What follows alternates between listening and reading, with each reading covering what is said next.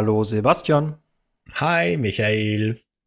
Jetzt mal eine tiefenpsychologische Frage. Haben wir ja wie manchmal. Immer also. Wie, wie immer, immer also. eigentlich. Das geht die Grundfesten der Existenz. Welchem Star Wars Volk würdest du angehören?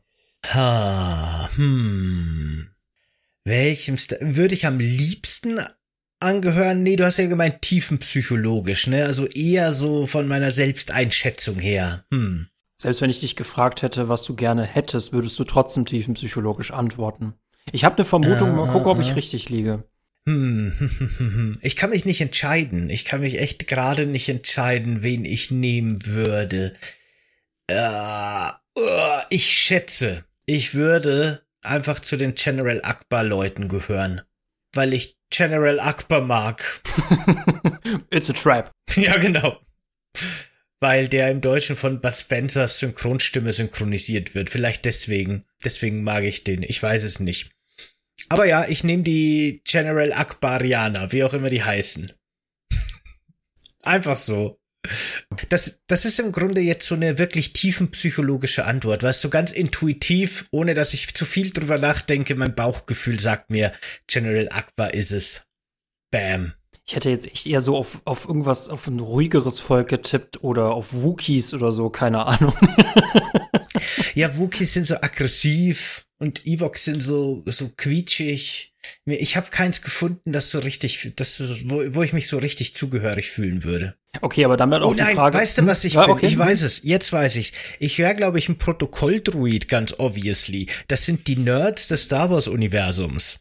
Das ist es. Ich wundere mich, warum du nicht sofort dabei gelandet bist. Hm. Aber, ja, äh, ich, ich, ich hm. habe so an Alienrassen gedacht, weißt du, da hatte ich die Protokolldruiden nicht so auf dem Schirm im ersten Moment. Okay, aber bist du, stehst du auf der Seite des Imperiums oder gegen das Imperium?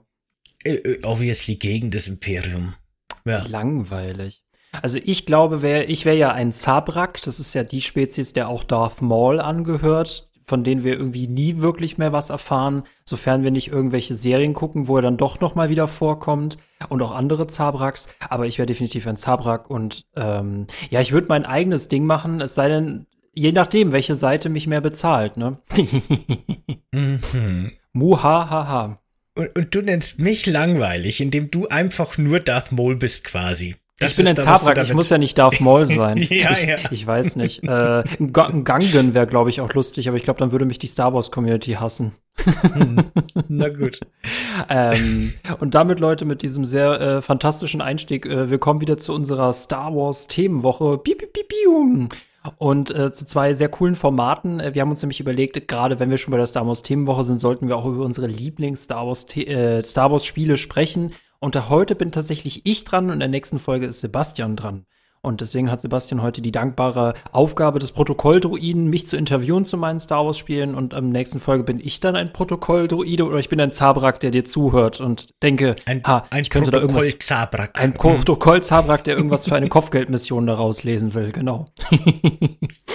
Wunderbar. Ja, ich bin sehr gespannt, welche Spiele du heute mitgebracht hast. Ich habe auch viele Star Wars Spiele gespielt in meiner Jugend und in meinem Leben und ich bin gespannt. Ich weiß es auch wirklich nicht. Wir haben uns vorher nicht wirklich abgesprochen, äh, welche Titel du heute vorstellen wirst und ob es da Überschneidungen gibt, vielleicht sogar. Mal gucken, vielleicht gibt's mal eine Folge gar nicht mehr, weil wir alles doppelt und dreifach haben. Glaube ich aber nicht. Ja, oder du erzählst mir einfach alles, was ich dir schon erzählt habe. Das genau, ist so eine spiegelverkehrte Folge, genau. Ja, das ist gut. Ich höre quasi unseren ersten Podcast, während wir den zweiten aufnehmen, auf den Kopfhörern und rede einfach alles nach, was du sagst. Genau, und ich rede alles nach, was du sagst, und dann bin ich ein Protokolldruide und dann darf ich dich langweilig nennen, weil du ein Zabrak bist. Perfekt. Super, großartig. Ähm, Star Wars, finde ich, ist immer, das ist eigentlich auch so eine Frage, die man auf einer Party stellen kann, die fast auch schon wieder tiefenpsychologisch ist. Ist man eher Herr der Ringe oder ist man Star Wars-Fan? Und seit wann bist du Star Wars-Fan oder welcher Star Wars-Fan-Phase befindet man sich gerade? Ich finde, das sind sehr, sehr komplizierte Fragen. Und ähm, ich würde sagen, ich bin tatsächlich eher Star Wars-Fan als Herr der Ringe-Fan. Und ähm, ich bin mittlerweile wieder ein Star Wars-Fan und war lange Zeit nicht. Wann ich aber definitiv einer war, das war nämlich 2005 zur Hochphase meines Star Wars-Videospielkonsums. Denn im Jahr 2005 ist ja auch Star Wars Episode 3 erschienen und sehr, sehr, sehr viele äh, Star Wars-Spiele passend dann zum Film. Ähm, danach habe ich es ein bisschen schleifen gelassen, aber das war so meine Hoch-Star Wars-Phase. Und heute bringe ich dir Star Wars Battlefront 2 mit, das wahre Star Wars Battlefront 2 von 2005 und Star Wars Episode 3, Die Rache des Sith, das Lizenzspiel für PS2. Das andere Spiel war auch für PS2. Okay, interessant. Also Battlefront 2 habe ich damals auch gespielt, habe aber nicht mehr viel Erinnerungen dran. Aber ne, Battlefield im Star Wars Universum ist natürlich der Hammer. Das ist natürlich großartig gewesen damals. Und das zweite klingt auf dem ersten, ne, auf, auf so rein vom Namen her und so weiter, nach einem ganz schrecklichen Lizenzspiel. Ich bin sehr gespannt. Tatsächlich nicht, ne? Also ja, ich weiß nämlich, die Spiele, die den Lizenzfluch äh, vermieden haben, können an einer Hand abgezählt werden, aber äh, das tatsächlich nicht. Ähm, warum ich das jetzt noch mit der PS2 gesagt habe, lustigerweise, ich habe gestern in Vorbereitung für diesen Podcast, wollte ich es wieder auf der PS2 spielen, weil ich beide Spiele dort besitze. Das funktioniert aber aus verschiedenen technischen Gründen nicht, deswegen hatte ich quasi so ein Meta-Abenteuer, diese Spiele überhaupt zum Laufen zu bringen. Und ich danke hierbei, dass man mich zur dunklen Seite der Xbox-IanerInnen bekehrt hat, denn im Xbox Store kann man tatsächlich beide Spiele bekommen. Deswegen, ich habe mein PS2-Problem immer noch nicht lösen können. Dazu können wir gerne mal eine eigene, sehr technische, trockene Folge machen. Auch stellenweise ein bisschen verzweifelt. Aber äh, da bin ich guter Dinge, aber ich habe es gestern auf der Xbox gespielt. Äh, mit welchem Spiel möchtest du denn anfangen, wenn ich dir wie in einem entscheidungsbasierten Videospiel hier mal eine Entscheidung lasse. Auch wenn es eigentlich also, total, also eigentlich gar keine Bedeutung hat.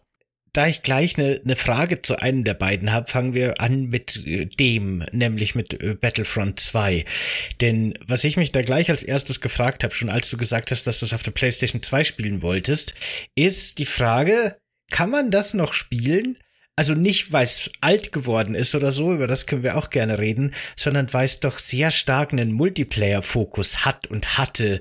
Ähm, spielen das noch Leute? Findet man da Server? Oder äh, da konnte man, glaube ich, auch Bots einstellen, oder? Oder wie war das? Äh, ich spreche tatsächlich ja nur für PlayStation 2. Ne? Also ich spreche quasi jetzt, äh, auch wenn ich es gestern auf der Xbox gespielt habe, spreche ich trotzdem über meine Erinnerungen und Erfahrungen mit der PlayStation 2-Ära. Und ja, Star Wars Battlefront 2 konnte man ja auf dem PC auch online spielen. Äh, PlayStation 2 hatte ja auch seine Online-Funktion, aber tatsächlich zu der Zeit habe ich mich da wirklich nicht drin befunden. Das war für mich noch so die Ära des Couch-Koops. Und tatsächlich kann man Star Wars Battlefront 2 ähm, äh, ja, man kann es gegeneinander, man kann es miteinander spielen, man kann es aber auch gegen Bots spielen. Und äh, es gibt sehr, sehr viele Möglichkeiten, wie man damit Spaß haben kann, und zwar auch offline. Ah, okay, alles klar. Ich kenne das noch so ein bisschen aus äh, den alten Jugendtreffzeiten und da haben wir das am PC gespielt. Und da war es halt wirklich immer so, so kleine LAN-Partys im Grunde.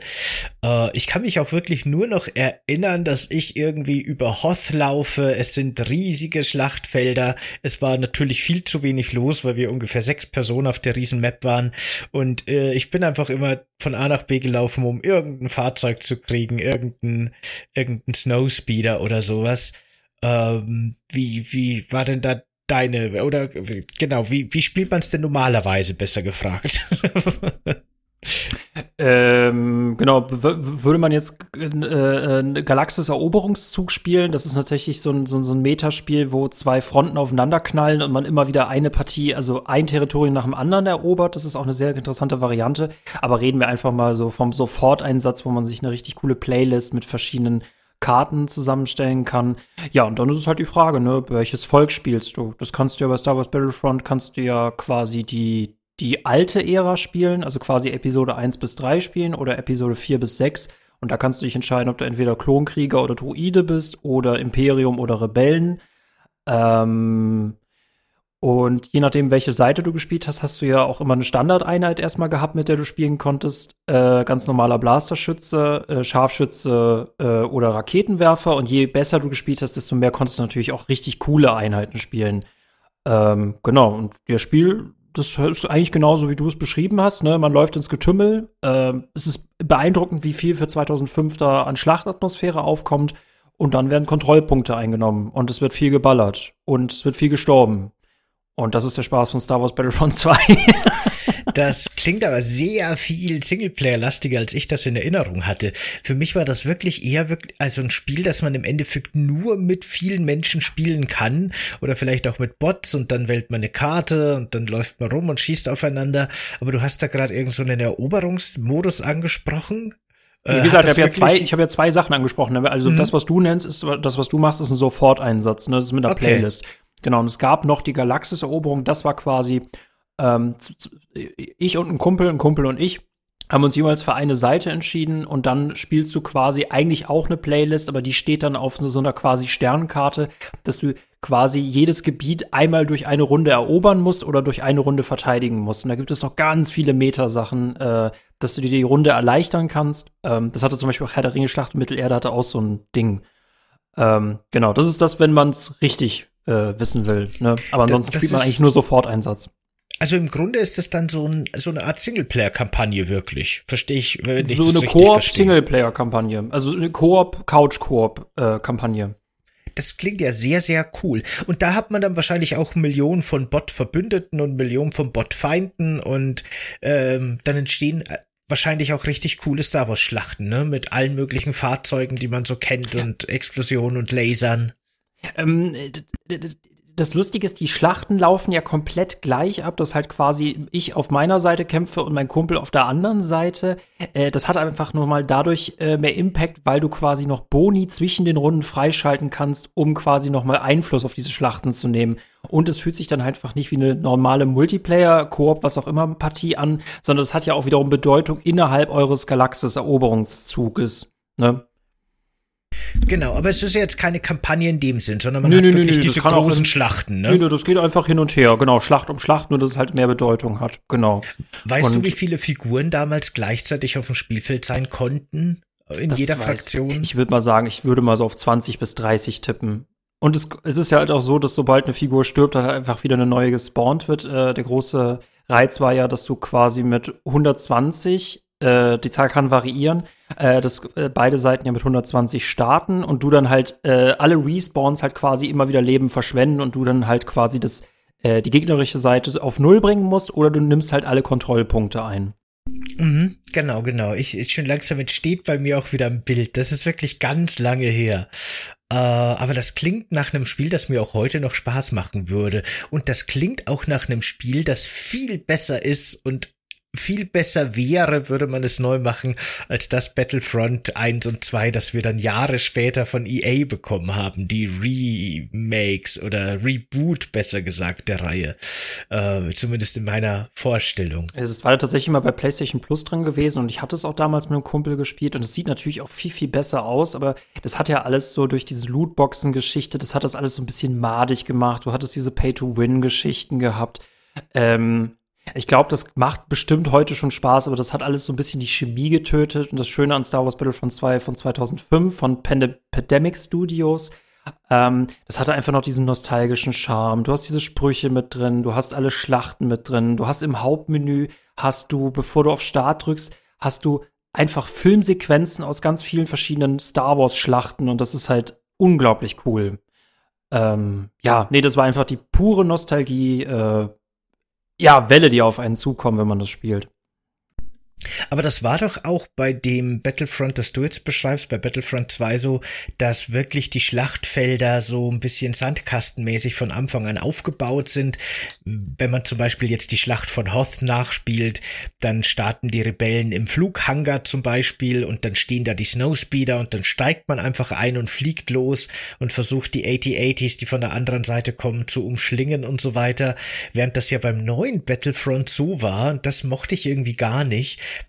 dass man sich Punkte verdient, also alle starten als Trottelsoldaten und dann verdient man sich Punkte, damit man sich dann quasi irgendwelche Gefährte freischalten kann.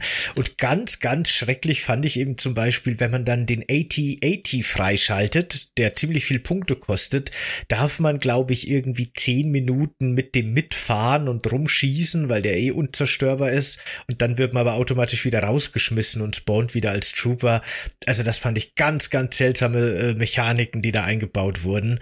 Und da war mir das so ein bisschen das Chaos, das Chaotische, aber auch das viel immersivere, dass die Fahrzeuge einfach rumstehen und parken und man steigt ein und los geht's. Ne, so war's, glaube ich. Nicht, dass ich was falsches Genau, nee, nee, das ist richtig. Also, hm. äh, die, die, die, das ist halt ja je nach Map ist das halt unterschiedlich, ne? Und ich finde es halt cool, gerade zu Zeiten von Star Wars Episode 3. Du hattest quasi die, die, äh, die gesamte Sext äh, Sextologie, die gesamten sechs Teile waren jetzt geschlossen. Du hattest alle Karten mit drin, ne?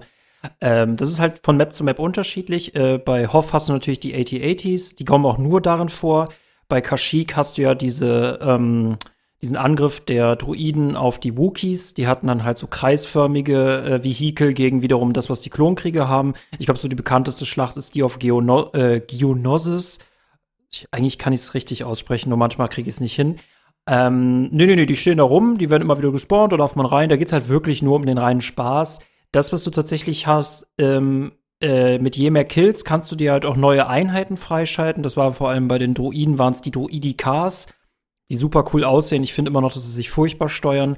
Und was du hattest, äh, wenn du äh, quasi zu den Besten in deinem Team gehörtest, konntest du einen Helden freischalten. Und das war quasi so das einzige äh, ja, wenn du mit Skill dir quasi noch mal einen, zu, einen, einen Vorteil verschafft hast, das war natürlich auf Zeit oder auf Energieleiste des jeweiligen Helden. Ah ja, das ist cool. Genau, das gibt's ja in den neuen so auch. Äh, da haben die die Fahrzeuge nur leider auch mit reingebaut, was ich schade finde. Und äh, diese, diese Heldenfiguren waren dann quasi auch unter anderem Jedis und so weiter. Und dann kann man mit dem Lichtschwert übers Schlachtfeld schnetzeln und so Geschichten wahrscheinlich. Ne? Mhm. Ne? Genau, je nachdem. Ähm, hm, Verzeihung, hab gerade gegessen. Ähm, Dabei haben wir heute gar keinen Kuchen eigentlich. Hm. Sorry, dass ich mir heimlich doch eingeholt habe, aber ich esse gerade ein Nuss-Nougat-Croissant. Ah ja. Hm. Äh, stell deine Fragen zu den Helden. Welche, welche gehören denn zu deinen Lieblingsheldenklassen, Heldinnenklassen? Beziehungsweise gibt's da so richtig Klassen, wo man sagen kann, okay, alle jedes steuern sich mehr oder weniger gleich und dann gibt's eben noch diese, diese schießenden Helden und dann gibt's meinetwegen noch was weiß ich was, ne, Fahrzeughelden oder sowas? Oder ist da jeder wirklich sehr individuell gewesen? Ich finde, wir sind da echt cool wie beim Wrestling, ne? Das quasi, wenn ich fertig esse, dass du noch ein bisschen äh, redest, dann wenn ich aufgegessen habe, dann kann ich wieder in den Ring. Kuchen-Take-Team. Ja. Ähm, danke für die Überleitung. Ähm, da gibt es ja wirklich alle, ne? Äh, aus, aus den äh, Darth Maul, Yoda, General Grievous, Obi-Wan, Luke Skywalker, je nachdem, in welcher Epoche du spielst, das ist halt wichtig. Äh, wer da so ein bisschen rausfällt, ist natürlich Django und Boba Fett. Das sind ja wirklich reine äh, Pistoleros. Äh, Han Solo hast du tatsächlich und Prinzessin Leia hast du noch äh, bei der alten Republik. Die haben halt alle eine Hauptattacke und eine Special-Attacke. Spielen sich alle ziemlich unterschiedlich. Ich habe immer das Gefühl, aber das kann auch einfach so ein Fanboy-Mythos irgendwas gewesen sein, dass Darth Maul immer der stärkste war oder Darth Maul war einfach der coolste. Genau, die konnte man sich halt freispielen und das war quasi so deine eine Trumpfkarte, die du bei ganz brenzligen Situationen einsetzen konntest, um dann halt äh, möglichst viele Kontrollpunkte einzunehmen. Ähm, ich hatte aber gestern zum Beispiel auch eine Situation gehabt, hatte ich Obi-Wan Kenobi auf Mustafa bekommen, hab einen Machtsprung eingesetzt und bin in der Lava gelandet. Und dann war meine Obi-Wan-Karriere auch wieder beendet. sind die, sind die Heldenfiguren in äh, dem Original Battlefront 2 sehr übermächtig. Hat man da als normaler Heinz, als normaler Fußsoldat irgendeine Chance, wenn so ein Held auf einen zustürmt oder ist man dann quasi schon tot? Du bist quasi tot, also du kannst es eigentlich vergessen. Also, wenn du gegen den Helden spielst, musst du halt echt gucken, dass du, ähm, also du bist ja die eigentliche, einzige wirkliche Intelligenz auf dem Schlachtfeld. Ne? Du kannst halt einstellen, ob die Bots auf normal oder auf schwer spielen. Ähm, ich empfehle tatsächlich für nervenaufreibende Schlachten erst die Bot-KI auf schwer zu stellen und dann mittendrin auf normal zu stellen, damit du quasi mit einem Nachteil gegen die kämpfst, weil sonst ist es manchmal echt langweilig. Wenn du auf einen Helden triffst, möglichst weit hinten halten und draufhalten. Aber an sich ist, ist das eigentlich quasi ein Mali, den du da mit einkaufst. Ähm, und du solltest gucken, dass wenn du der Held bist, dass du quasi nicht sch zu schnell erschossen wirst, weil das ist dann halt auch peinlich. Die sind schon krass overpowered. Spannend wird es, wenn zwei Helden oder Heldinnen aufeinandertreffen. Das ist eigentlich das, worauf es immer hinausläuft, ne? Äh, mhm. Äh, das fette Laserduell in der Mitte, ja. Weil da kann ich mich noch an den Reboot von EA ganz gut erinnern, an Battlefront und Battlefront 2, dass da die Heldinnenfiguren schon auch mächtig waren, aber man musste schon wirklich genau wissen, wie man mit denen spielt und genau mit denen umgehen können, weil drei, vier irgendwelche wie Randos quasi irgendwelche normalen Sturmtruppen konnten dich schon ganz schön schnell auch wegschießen, wenn du nicht wusstest, wie du damit umgehen musst. Ja, genau. Nur der Unterschied ist es halt quasi ähm, bei der PlayStation 2 Version, wenn ich es jetzt äh, äh, nicht online spiele, hast du es ja wirklich nur noch mit KIs zu tun ähm, du kannst auch da, wenn, der, wenn die KI einen, einen Helden spielt, kannst du das auch überleben, weil der sich nicht unbedingt immer auf dich fokussiert. Der macht halt einfach sein Ding. Ja, nee, ich finde das mit den Helden ziemlich cool. Natürlich ist es auch komplett, wenn man sie nicht drin hat, das macht es trotzdem Spaß. Ähm, was mir da vor allem einfällt, und das ist irgendwie so, eine, so ein kleines Easter Egg, auf der Karte Moss Eisley. Du kannst nämlich auch jede Karte halt anders spielen wie Capture the Flag oder Eroberung. Und Moss Eisley hatte einen besonderen Modus, quasi nur Helden. Da spieltest du nicht mit äh, nur noch Soldatinnen gegen Soldatinnen, sondern jede Seite hatte quasi nur böse Helden und die anderen hatten nur gute Helden. Und da kannst du quasi so durchwechseln, wie du möchtest. Und das ist ein, das ist quasi so immer das Ende einer LAN-Party, beziehungsweise einer Couch-Core-Party gewesen, Moss Eisley bis zum Erbrechen zu zocken. hm, sehr cool. Gab's da eigentlich auch, äh, wie in dem Reboot, äh, so eher passive Heldinnen oder sind die alle nur so offensiv gewesen? Weil ich weiß noch in Battlefront 1 jetzt von EA, dem neuen, da gab es zum Beispiel auch Lea als Heldin, die halt dann so Sachen machen konnte wie Schutzschilder aufstellen, heilen und natürlich schon auch mit ihrem Blaster austeilen, aber sie war eher wirklich so eine sehr strategische Figur, die im Team genutzt wurde und weniger die, die jetzt vorstürmt und alle wegschnetzelt. Äh, Würde ich auch Lea und Han Solo im Original eher so zu den passiveren setzen. Die haben natürlich einen Blaster. Ähm, die sollten aber trotzdem halt ziemlich weit hinten bleiben, weil gerade auch Django und Boba zum Beispiel, die können halt gegen Laserschwerter überhaupt nichts ausmachen. Es ist so ein bisschen komisch, dass die überhaupt mit drin sind. Ne? Dann kann ja auch dein General Akbar theoretisch darin auch vorkommen. Da wäre der komplett fehl am Platz. Ne? Deswegen meistens ist es so, Darth Maul kämpft vorne gegen Obi-Wan und die Pistoleros bleiben halt im Hintergrund. So eine richtige Support-Einheit Nee, eigentlich nicht. Also alle, alle kann kämpfen, manche sollten dann nur echt weiter hinten bleiben. Hm, okay, okay. Na schön. Ich meine, das richtig Coole an all diesen Star Wars Schlachtspielen, ob es jetzt die alten oder die neuen sind, ist halt, glaube ich, einfach wirklich diese Fantasie, diese Star Wars Schlachten nachzuspielen. Und ich habe das so in Erinnerung, das musst du mir sagen, ob das wirklich so ist, dass den Aspekt meiner Meinung nach die alten Spiele besser gemacht haben, weil das war eben ein bisschen mehr sandboxiger. Ich finde, man hatte ein bisschen mehr Freiheit. Man konnte alles so ein bisschen mehr auf sich wirken lassen. Es war, es gefühlt auch alles ein bisschen größer und unübersichtlicher, während ja bei den neuen Teilen von EA das schon sehr klar durchstrukturierte Gameplay-fokussierte Maps sind, die ganz klar so ihre, ihre Wege haben und wo auch darauf geachtet wird, dass du möglichst schnell mitten im Geschehen bist und dass du möglichst schnell in der Action bist. Und ich mochte das eigentlich, dass es durchaus auch Phasen gab in den alten, wenn ich mich recht erinnere, vielleicht habe ich es nur falsch gespielt, wo man auch erstmal wieder zum Schlachtfeld hin musste und wo man auch ein bisschen einfach mal so die Umgebung und diese epischen Star Wars Schlachten auf sich wirken lassen konnte. Oder? Ne, das ist halt, ne, wie, wie, viel, wie viel macht da die Nostalgie aus? Ne? Ich habe, wie gesagt, kein, das ist interessant, ne? das neue Star Wars Battlefront 2, erstens wegen den ganzen Fauxpas, die es sich geleistet hat, zweitens äh, war ich da auch gar nicht mehr so in der Star Wars Phase drin. Es hatte auch einfach nicht mehr das gleiche Feeling. Und das kann auch mit der pixeligen Grafik zusammenhängen, das auch quasi, ich, ich, ich finde auch, ähm, es ist natürlich noch mal deutlich frustrierender, wenn du es gegen andere äh, SpielerInnen spielst und andauernd nur stirbst. Da ist es mit KI-Sachen, ist es halt irgendwie cooler, du kannst deine Schlacht irgendwie selber lenken, ne? Und im Multiplayer ist es halt wirklich so, du bist halt wirklich nur die kleine Ziffer, die da mitkämpft, kannst aber wirklich nur im Idealfall mal was bewegen. Oder du hast im Transporter von irgendwem Wichtigen gesessen. Deswegen, ich weiß gar nicht, ob ich da so viel Bock drauf hätte, das im Multiplayer zu spielen. Das, was ich mal im Multiplayer gespielt habe, hat sich einfach nicht cool angefühlt. Vor allem auch aufgrund der Mechaniken, äh, die du angemerkt hattest. Ähm, das war einfach, ähm, es macht halt unglaublich viel eher so die Atmosphäre aus, ne? der Soundtrack läuft, du hast manchmal Duel of the Fates, was im Hintergrund läuft. Jede Map ist so ein bisschen Fanservice-mäßig aufgebaut, dass du quasi auch auf Dagobah spielen kannst und neben Yodas Hütte kämpfen kannst, warum auch immer. Du kannst äh, in Nabu kannst du auch quasi durch diese Lichttunnel rennen, wo die auch mit Darth Maul gekämpft haben. Äh, äh, Hoff ist auch eine sehr, sehr starke Map. Das macht einfach Spaß, vor allem, weil du halt durch die ganzen Soldatinnen durchwechseln kannst, ne? Und du kannst ja quasi immer jede Schlacht irgendwie selber nachspielen. Ähm, ja, definitiv das alles in einem. Bei den neueren haben die ja sogar irgendwann mal noch ein Patch gebracht, ne? Auf, auf, auf allgemein Fanwunsch haben die einen Singleplayer eingeführt und da durfte man dann gegen Bots spielen. Aber die KI war so katastrophal schlecht. Die sind wirklich nur auf ihrem einen vorgegebenen Pfad wie Kanonenfutter nach vorne gelaufen. Es war komplett anspruchslos, einfach und langweilig. Und äh, das hatte überhaupt kein, kein, also das hat sich furchtbar angefühlt.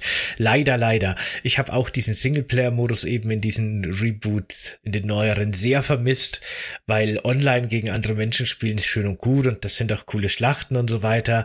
Aber aus vielen Gründen, wie eben zum Beispiel auch die Fahrzeuglimitierung und so weiter, ähm, hat mir das nicht so viel Spaß gemacht und die Bots waren halt nutzlos. Also insofern äh, habe ich mich da schon äh, so ein bisschen zu, ja, wie du schon sagst, vielleicht ist viel Nostalgie, aber ich habe mir immer gedacht, das kommt nicht mal ansatzweise an das ran, was ich so äh, an wenigen zugegebenermaßen Erinnerungen an das Original quasi hatte.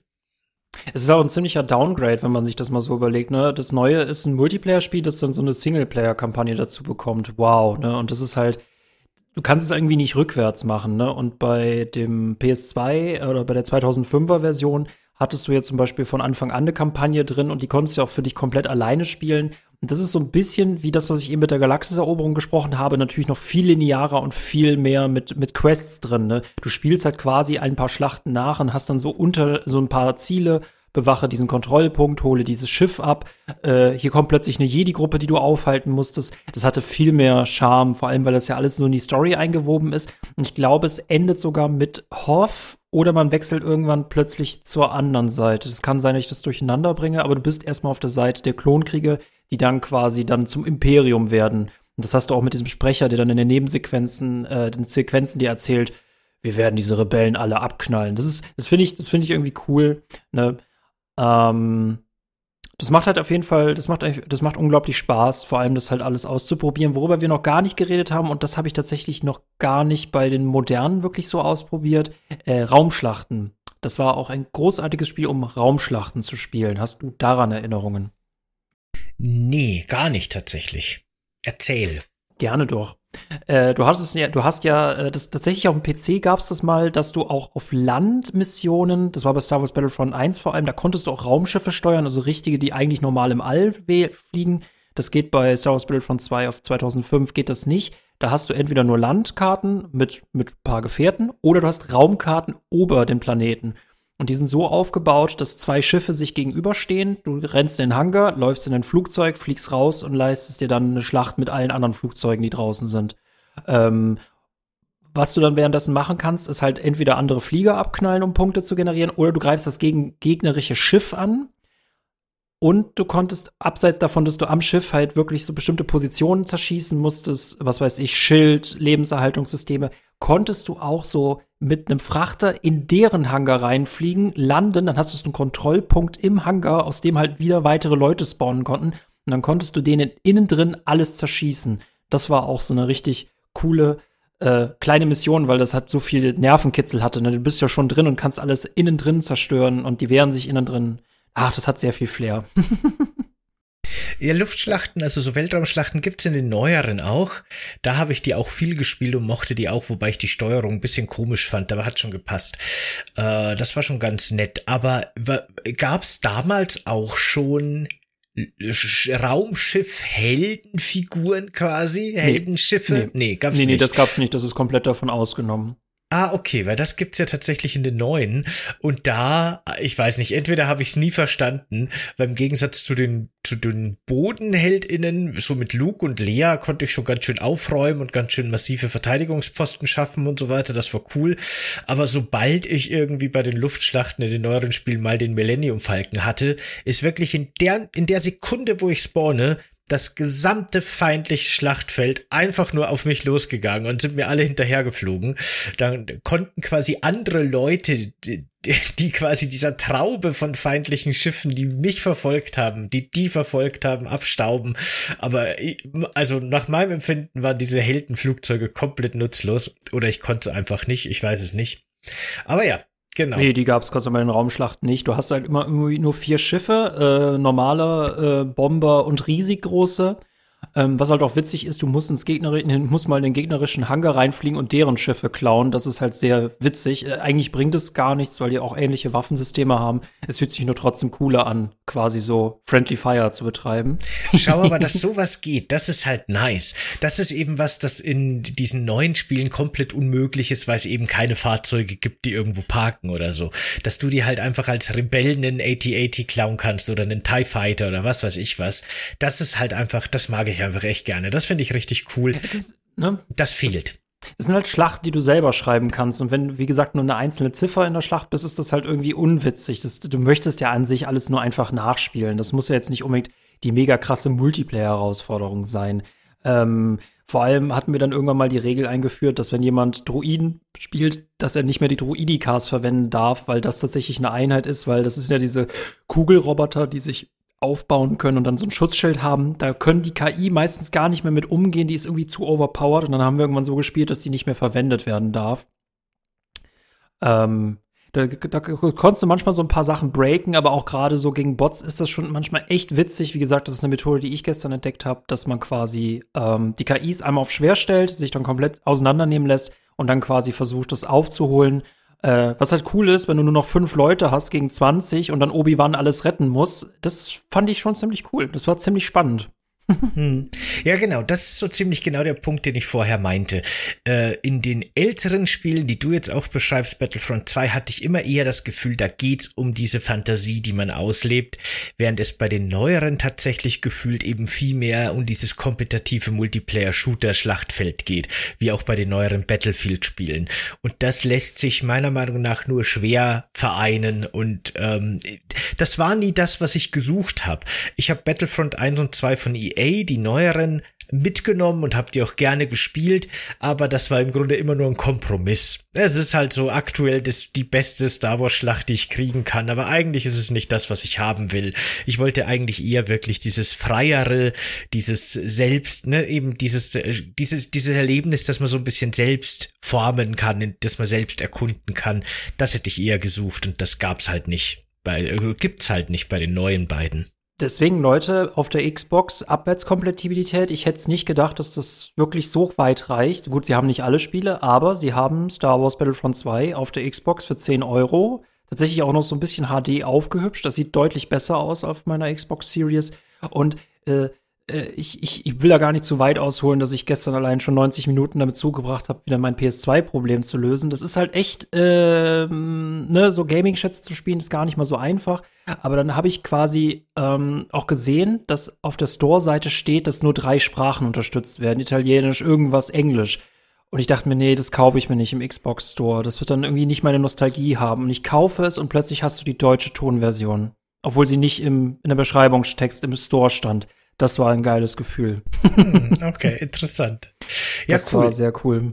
Ich habe jetzt, ich habe tatsächlich jetzt ohne Witz Bock, dass ich da vielleicht irgendwann mal, wenn ich mal wieder Zeit habe, in den Store gucke. Vielleicht, wenn es mal reduziert ist, ne, für einen Fünfer oder so, würde ich es mir holen und würde dann noch mal schauen, ob ich meine alten Erinnerungen dann noch mal anfeuern kann und ob es immer noch so cool ist, wie ich das in Erinnerung habe.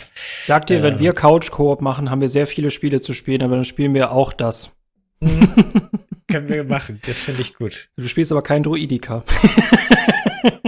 ich, Oder ich spiele einen Protokolldruiden. Spielst einfach Protokolldruiden. Das sind halt alles so kleine Details, ne? Du hast auch diese, diese, diese, diese, wie heißen die, ähm, nicht Bantertränke, äh, diese, diese blaue Limo hat irgendeinen Namen und auch das kannst du als Energie einsammeln. Du hast da Munitionsdruiden, du hast da Heilungsdruiden. Du kannst in der, im Jedi-Tempel kannst du auch kämpfen. Das ist die Coruscant Map. Da kannst du in der Bibliothek sein. Das ist so unglaublich viel Fanservice und es macht unglaublich viel Spaß. Du kannst zum Beispiel auch auf, ich weiß nicht, warum mir es diese Dagobah Map so antut. Du kannst in der Dagobah Map kannst du auch in die Höhle, wo Luke diese Erscheinung mit Darth Vader hat und da hörst du auch im Hintergrund dieses Darth Vader äh, ähm, Seufzen, dieses Rauschen, das er, also das ist halt so Banane und so geil. Hm, das Atmen, ja, ja, das ist super. Ja, eben, genau, ne? Das sind alles so Sachen, die habe ich in dem neuen halt einfach vermisst. Das hat mir nicht dieses Gefühl geben können. Ja, ja. Nice. Ich möchte noch ergänzen, das ist nämlich auch irgendwie witzig. Gerade diese Kashyyyk-Map ist tatsächlich von der Dynamik her echt am spannendsten, weil du quasi in so einer Burg anfängst bei den Wookies und dann halt gegen diese Küstenfrontlinie kämpfen musst. Und du kannst als kleiner Druide kannst du einfach dir sagen, okay, ich schnapp mir ein Fahrzeug, fahr oben bis zu dieser Burg und dann kannst du auch so taktische ähm, Sachen ausnutzen, dass du zum Beispiel denen das Tor zerschießt, damit quasi äh, deine ganzen Truppen halt reinfahren können. Und das sind so kleine Momente, mit denen du eine ne Schlacht drehen kannst. Und du musst von der anderen Seite aus gucken, dass das Tor wieder repariert wird. Ähm, das macht einfach unglaublich Spaß und äh, ich finde es schön, dass das echt gut gealtert ist. Womit wir gleich zu einem anderen Spiel kommen, das auch extrem gut gealtert ist. Ah ja, gut, dann lass uns gleich weitergehen zu dem nächsten. Wie war der Titel von dem nochmal? Ganz einfach Star Wars Episode 3, die Rache des Sith. Ach so, genau wie der, wie der Film im Deutschen quasi. Und ich schätze mal, das wird wahrscheinlich ein relativ lineares Spiel sein, in dem man die Geschichte von Episode 3, die Rache des Sith, nachspielt. Gehe ich richtig in der Annahme? Äh, das ist tatsächlich komplett äh, richtig. Ich habe es mir jetzt mal rausgesucht. Äh, tatsächlich ist dieses Star Wars Episode 3, äh, die Rache des Sith, ähm, ist von wie heißt der Entwickler? The Collective habe ich nie wieder gehört. Ubisoft steckt da auch so ein bisschen drin. Und äh, was ich ganz spannend finde, das orientiert sich sehr stark an einem Spiel, das äh, 2003 erschienen ist. Das war nämlich Herr der Ringe, die Rückkehr des Königs von EA. Und die haben das quasi so ein bisschen adaptiert, dass du wirklich ein sehr lineares Spiel hast, wo du halt Missionen nachspielst äh, mit verschiedenen Helden äh, in dem Fall und du quasi über diese Level deine Helden auflevelst und denen immer neue Skills geben kannst. Das heißt, du fängst eigentlich quasi mit Novizen an und bist am letzten Level dann quasi komplett ausgebildet mit so einem richtig krassen Moveset im Kampf. Ich weiß nicht, ob du Herr der Ringe Rückkehr des Königs kennst, aber das ist exakt mhm. genauso. Und ich finde es oh. interessant, dass The Collective das komplett adaptiert hat für Star Wars. Oh, das klingt sehr nice, muss ich sagen. Das muss ich zugeben. Ich dachte erst so ein bisschen, jetzt kommt der mit so einem komischen Lizenzspiel daher. Aber Herr der Ringe, die Rückkehr des Königs ist meiner Meinung nach bis heute das beste, die beste Adaption von einem Film, die es jemals gab im Videospielbereich, weil die es schafft, einem einerseits das Gefühl zu geben, man kann hier wirklich die coolsten Passagen aus dem Film nachspielen, aber gleichzeitig ist es wunderschön gamey und auch ein bisschen quatschig dann hinten raus, weil äh, bei dem Spiel und du kannst gleich erklären, ob das dann in deinem äh, Episode 3 auch so ist.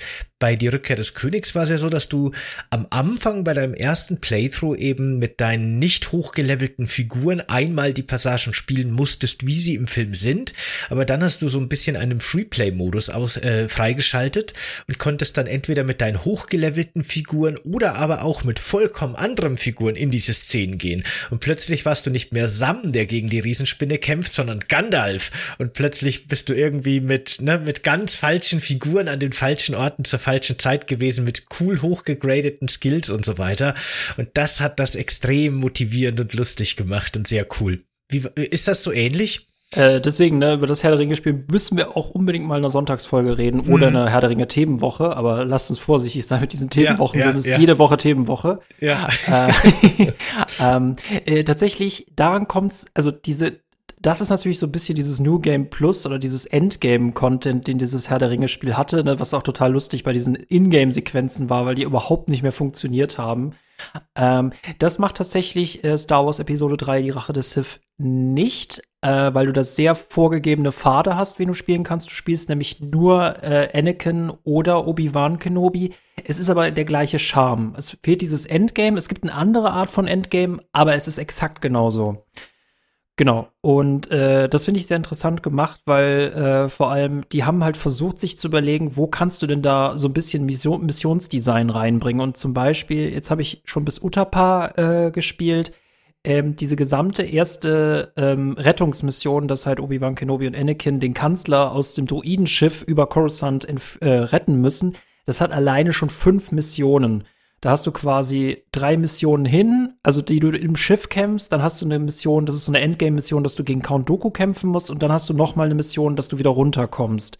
Und das haben die echt cool gemacht, dass du halt quasi ähm, äh, immer jeweils abwechselnd Anakin oder Obi-Wan spielst gegen Druidika, äh, gegen Druiden äh, und es ist wirklich beeindruckendes Moveset ist. Du kannst abwehren, du kannst ganz bestimmte Kombos machen. Äh, das macht einfach Spaß. Und es ist echt gar nicht mal so einfach. Äh, stell deine Fragen, bevor ich dich mit Details überschwemme. Nee, dafür, dafür ist das Format da, überschwemmen nur. Aber gab es da auch einen Koop-Modus? Couch-Koop? Mm, mm, nicht für die Missionen, aber es gab einen Koop-Modus, da konntest du so ein bisschen Arena-mäßig ähm, separat davon in Arenen zu zweit gegen äh, Feinde kämpfen. Ah, okay, schade. Also ich meine, weil dieses, dieses Rückkehr des Königs hatte ja eben auch einen Koop-Modus. Man konnte auch alle Level zu zweit spielen.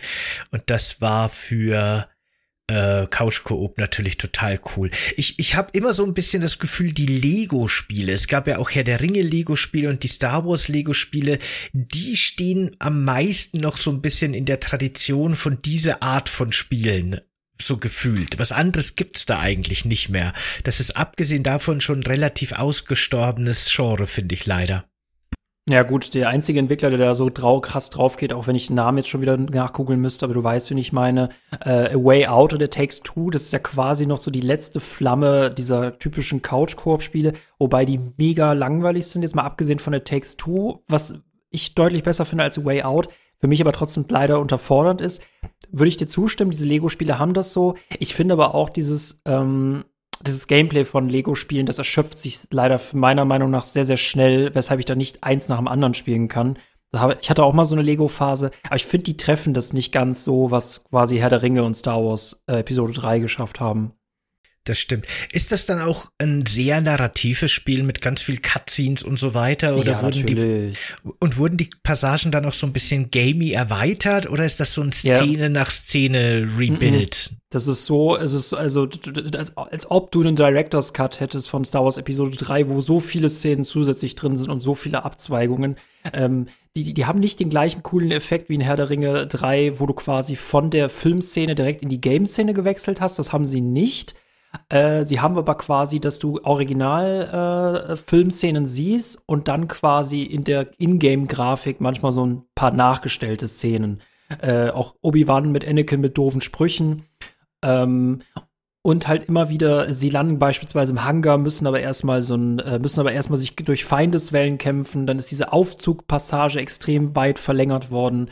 Ähm, wenn Obi-Wan Kenobi zum Beispiel General Grievous angreift, das passiert im Film ja relativ schnell, aber im Spiel ist es so, dass es sich erstmal durch, durch wieder extrem viele Distrikte äh, durchkämpfen muss.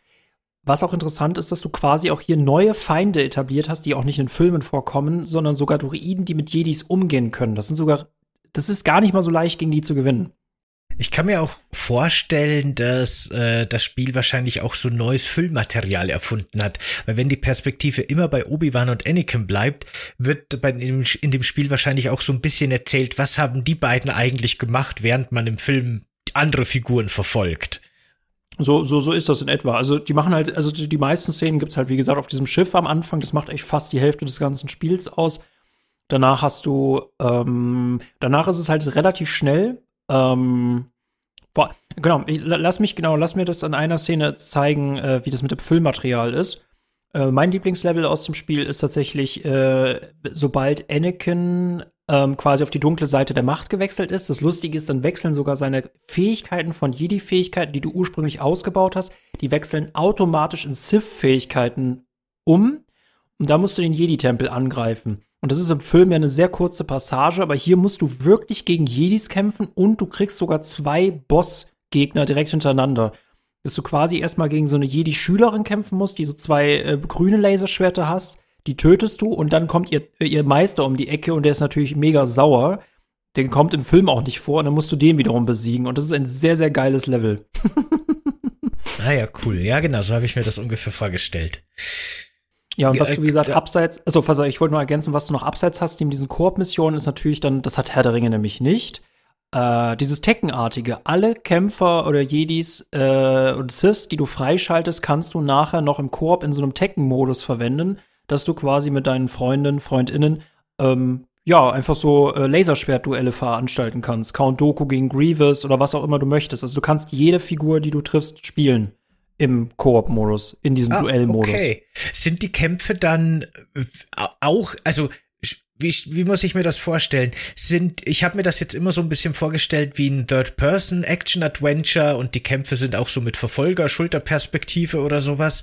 Aber das klingt jetzt eher wie so ein klassisches Beat'em Up. Ist das wirklich ein ganz anderes Kampfsystem als im Hauptspiel? Oder wechselt auch im Hauptspiel in den Duellen die Kamera irgendwie seitlich? Ja. Oder? Ja. Ach, ach so, ja. okay. Nee, das ist richtig cool gemacht. Zum Beispiel bei äh, Count Doku hast du es so, dass du halt erstmal in dieser typischen Thronsaal-Perspektive bist äh, dann bist du plötzlich in einem ganz anderen Hangar. Also diese Level haben auch unterschiedliche Ebenen.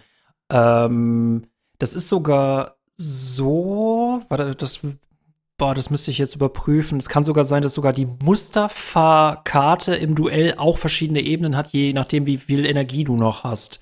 Es ist auf jeden Fall so, dass äh, zum Beispiel, wenn du im Story-Modus auf Mustafa kämpfst gegen, als Obi-Wan gegen Anakin, dass je nach Energielevel einfach plötzlich die Stage gewechselt wird, damit das so richtig ähm, Abwechslung hat. Ähm, und du kannst im Koop-Modus, unabhängig jetzt von Mustafa, kannst du halt die, deine Stages auswählen und dann ist das dann diese typische Beat'em-up-Kamera, ähm, genau. Und ansonsten zwischen den Kämpfen ist es da eher so ein Plattformer? Eher Third oder? Person, eher Third Person. Also auch Kamerawinkel, also feste Kamerawinkel, je nach Stage, wo du gerade bist. Aber ansonsten eher sehr freiläufig, ne? Also äh, größere Schlachtfelder, ähm, genau. Streng linear, aber äh, da wird schon viel gemacht. Und du kannst halt auch viele, viele neben, also es wäre, glaube ich, vor allem ein Spiel für dich, ähm, weil du auch so viele Sachen nebenbei noch entdecken kannst. Okay, cool. Also auch so mit mit mit äh, äh Plattformpassagen, Jump'n'Run-mäßig oder sowas in der Art. Die oder sind, die sind geskriptet. Die sind geskriptet, also da kannst du nicht Aha. sterben. Also es wird dir manchmal angezeigt, dass du hier einen Machtsprung durchführen kannst, dann landest du auf einer anderen Ebene. Äh, das ist sehr stark geskriptet, aber das gibt ihm trotzdem sehr viel äh, Abwechslung. Aber du kannst nicht links und rechts runterfallen. Also Jump-Run-Passagen gibt es in dem Fall äh, okay. äh, nicht. Genauso wenig wie bei Herr der Ringe es die ja auch nicht gibt. Ja, okay, alles klar. Gut. Äh, sind, ist, ist der letzte Endboss in dem Spiel aus der Sicht von Anakin dann lauter kleine Padawans, die auf einem zuströmen, die man abschlachten muss? ja, lustig, diese Kinderszene, glaube ich, kommt nur vor, du musst die nicht spielen. Also, das ist quasi das Ende. Äh, du kämpfst am Anfang echt nur gegen äh, Jedis, was halt interessant ist, weil du zuvor immer ein Jedi warst gegen äh, Druiden. Mhm. Äh, das ist ein sehr cooles Level. Äh, man fühlt sich echt ein bisschen schlecht, aber es ist trotzdem geil. Äh, das letzte Level ist, also du hast quasi auch ein Level, wo Anakin auf Mustafa sich erstmal zu den ähm, Führern der, also dieser, äh, der, äh, wie sagt man, wie heißen die quasi, ähm, die heißen nicht Rebellen im, ähm, wie heißt die Gegenformation noch? Die Handelsföderation. Ja, ja, genau. Separatist. Genau, ah, die heißen okay. ja, die heißen ja Separatisten. Genau, und dann musst du erstmal durch die Mustafa-Anlage dich durchkämpfen, bis du dann im Raum alle erschlagen darfst. Das ist tatsächlich eine Ingame-Szene, du darfst selber diese Bosse alle töten. Ähm, okay. Genau, mhm. dann hast du noch eine wirklich sehr schwierige Passage, wo Obi-Wan Kenobi quasi äh, sich von Utapar wieder runterkämpfen muss. Mace Window ist auch ein eigenes Level. Und dann ist das Endlevel quasi, dass du als Obi-Wan gegen Anakin kämpfen darfst. Und wenn du das geschafft hast, darfst du den ganzen Kampf aus Anakins Perspektive spielen und die Highground-Szene gewinnen. ah, okay. Ein alternatives Ende quasi. Das ist so geil, wenn man sich überlegt, wie das im Film ausgesehen hätte. Er springt hinter ihn und erdolcht ihn einfach. Äh, als ob, also, mhm. also in dem hat Obi-Wan einfach geschlafen, ne? Und dann, dann, dann, dann, dann erdolcht er ihn und tritt ihn runter und dann wird er auch nicht verbrannt. Also Obi-Wan ich mein, liegt dann einfach tot am Rand, ja bei Darth Maul hat's auch funktioniert. Die Szene ist auch sehr komisch in Episode 1. Der guckt Obi-Wan eine Viertelstunde zu, wie der über ihn drüber einen Salto macht und ihn von hinten ersticht. Oder teilt, besser gesagt. Naja. Vor allem diese Szene ist ja so komisch, weil der ja, äh, Obi-Wan hängt ja dann quasi in diesem, in diesem Luftschacht und Darth Maul blitzt da oben so ein bisschen mit dem, mit dem Laserschwert so ein paar Funken runter. Du siehst schon, was Obi-Wan vorhat und Darth Maul ist, wie gesagt, einfach nur irritiert, ne? Äh, schade, ja. dass man den nicht in Episode 3 spielen kann, aber das macht auch eh keinen Sinn. Hm, das stimmt. Und Bonuslevel, es kommt tatsächlich noch ein weiterer Kampf und das ist so wirklich totales Easter Egg. Du kannst nach dem Anakin gegen Obi-Wan-Kampf, darfst du quasi, um das Kapitel zu schließen, kannst du den, kannst du Darth Vader gegen Obi-Wan Kenobi im Todesstern spielen. Dieses Level kommt auch noch vor. Oh. Das ist oh. nur ein Duell. Ah ja, das ist aber schon cool. Ja, die kommen auch noch als Kämpfer dazu. Ah ja, sehr cool. Okay, das klingt nach einem interessanten Hybriden, irgendwie so ein Prügelspiel-Adventure-Hybrid, ne? Das ist auch ein, eine sehr spezielle Genre-Kombination. Da fällt mir jetzt auch kein anderes Beispiel ein. Es ist halt ähnlich wie, äh, wie, wie der Herr der Ringe, ne, Rückkehr des Königs. Deswegen, ich finde an sich auch kein Spiel, das damit vergleichbar ist. Ich, ich finde es auch interessant, weil es einfach nicht so ein Button-Mashing-Teil ist, sondern du auch echt dich mit diesen Fähigkeiten auseinandersetzen musst. Du kannst, äh, du kannst das Laserschwert, du kannst damit Schüsse abwehren. Du kannst sogar bestimmen, wie du die Schüsse abwehrst. Das verbraucht Macht. dann kannst du, äh, du mit der Macht kannst du einen Schub machen oder du kannst mit der Macht auch Leute einfach schleudern. Ähm, Jedis können betäuben, Sith können blitzen. Du kannst ein Laserschwert werfen. Und dann kannst du dir im Katalog noch angucken, was für wie viele fucking ähm, Lichtschwert-Kombos es gibt.